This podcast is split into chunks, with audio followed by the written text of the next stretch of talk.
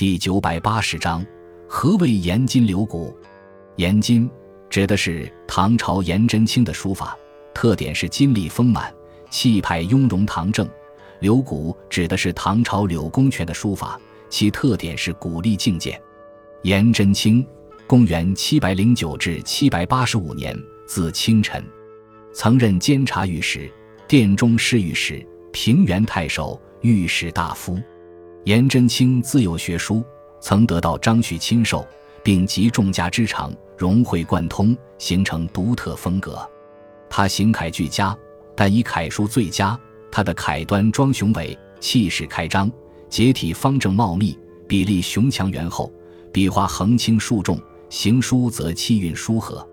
总的来说，他的书法蕴含古法，却又不被古法拘束。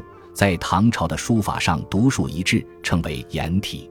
颜真卿创造出极具大唐风度的书体，是盛唐书法创新的代表人物，是书法史上继二王之后成就最高、影响最大的书法家，同时也以高尚出众的人格名垂千古。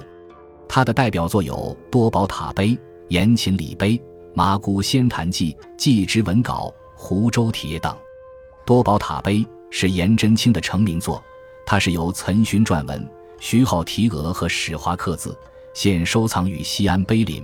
书写风格颇有二王、欧、虞、楚的遗风，整篇结构严密，点画圆整，端庄秀丽。柳公权，公元七百七十八至八百六十五年，字承玄，京兆华园（今陕西耀县）人，是唐代与颜真卿齐名的大书法家。并称颜柳，曾任翰林院书照学士、太子太保。他擅长楷书，先学王羲之，后学颜真卿，博众家之长。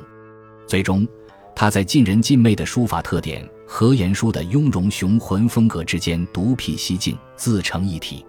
他的书法结体紧密，笔画锋棱分明，偏重古丽，书风遒媚劲健，在书法史上影响很大。世人常将其书法与颜真卿相对比，称之为“颜金流骨”。他的代表作有《玄秘塔碑》《神策军碑》《金刚经》等。《神策军碑》整体布局平稳匀整，特点是左紧右疏，历来被作为最好的临写范本之一。《玄秘塔碑》的原碑现存陕西西安碑林，这是柳公权传世书法中最为著名的一篇，在楷书中堪称模范。